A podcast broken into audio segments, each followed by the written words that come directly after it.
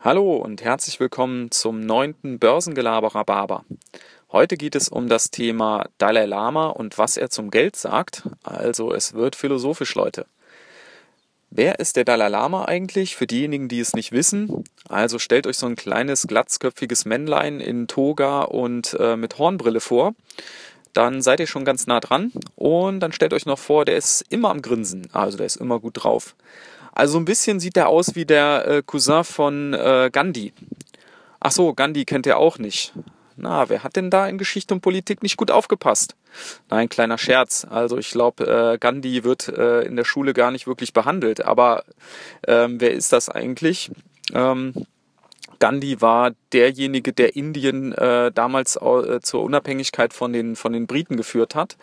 Und der Dalai Lama, vielleicht da auch kurz zu, wer ist das? Ähm, das ist das Oberhaupt der ähm, Tibeter, also der Leutchen, die da in, ähm, in diesem Gebirge bei China sitzen. Und äh, der lebt aber im Exil, weil der von den, von den Chinesen verfolgt wird. Ja, also wie dem auch sei, jetzt geht's drum, was sagt er zum Thema Geld? Und wie komme ich da drauf?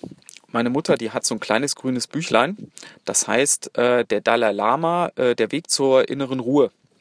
Und da habe ich mal so ein bisschen rumgeblättert und da hat er so kleine Textchen zu allen möglichen Sachen. Und da finde ich eben auch was zum Thema Geld. Und das fand ich ganz, ganz gut.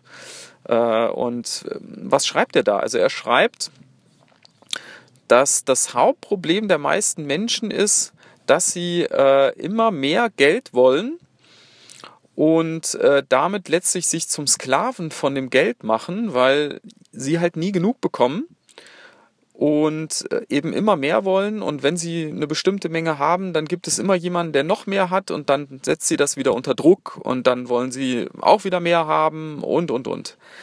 Er sagt, äh, man sollte sich ein Limit setzen, ein, ein konkretes Ziel, weil das Geld ja letztlich nur dafür da ist, um bestimmte Dinge damit zu tun. Also, was heißt das für uns? Ähm, wir sollten uns tatsächlich überlegen, warum äh, wollen wir eigentlich Geld verdienen, zum Beispiel an der Börse? Ist das jetzt für unsere Altersvorsorge oder ist das, sparen wir für die Ausbildung unserer Kinder oder andere Sachen. Das ist das Erste, also wofür. Und der zweite Schritt sollte dann natürlich sein, zu überlegen, wie viel brauche ich denn? Also wann ist es genug?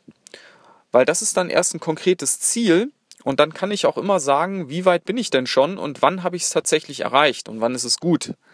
Weil ansonsten besteht natürlich die Gefahr, dass wenn man einfach nur sagt, ich möchte reich werden oder ich möchte viel Geld damit verdienen, äh, dann ist ja die Frage, was ist viel Geld und was ist reich? Für den einen sind das äh, 100.000 Euro, für den nächsten zwei Millionen und wenn man die hat, denkt man sich, ach, eigentlich ist das auch noch nicht so wirklich viel, dann brauche ich 20 oder 100 oder 10 Milliarden. Ja, also das, das führt irgendwie nirgendwo hin.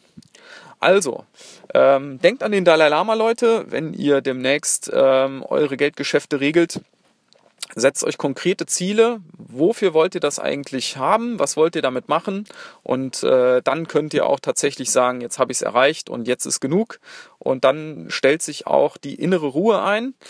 Hoffentlich, so sagt der Dalai Lama. Und eine gewisse Ausgeglichenheit und eben nicht dieses ständige innere ähm, Gehetztsein. Ja, in diesem Sinne, ich wünsche euch einen äh, ruhigen Tag und bis dann. Ciao.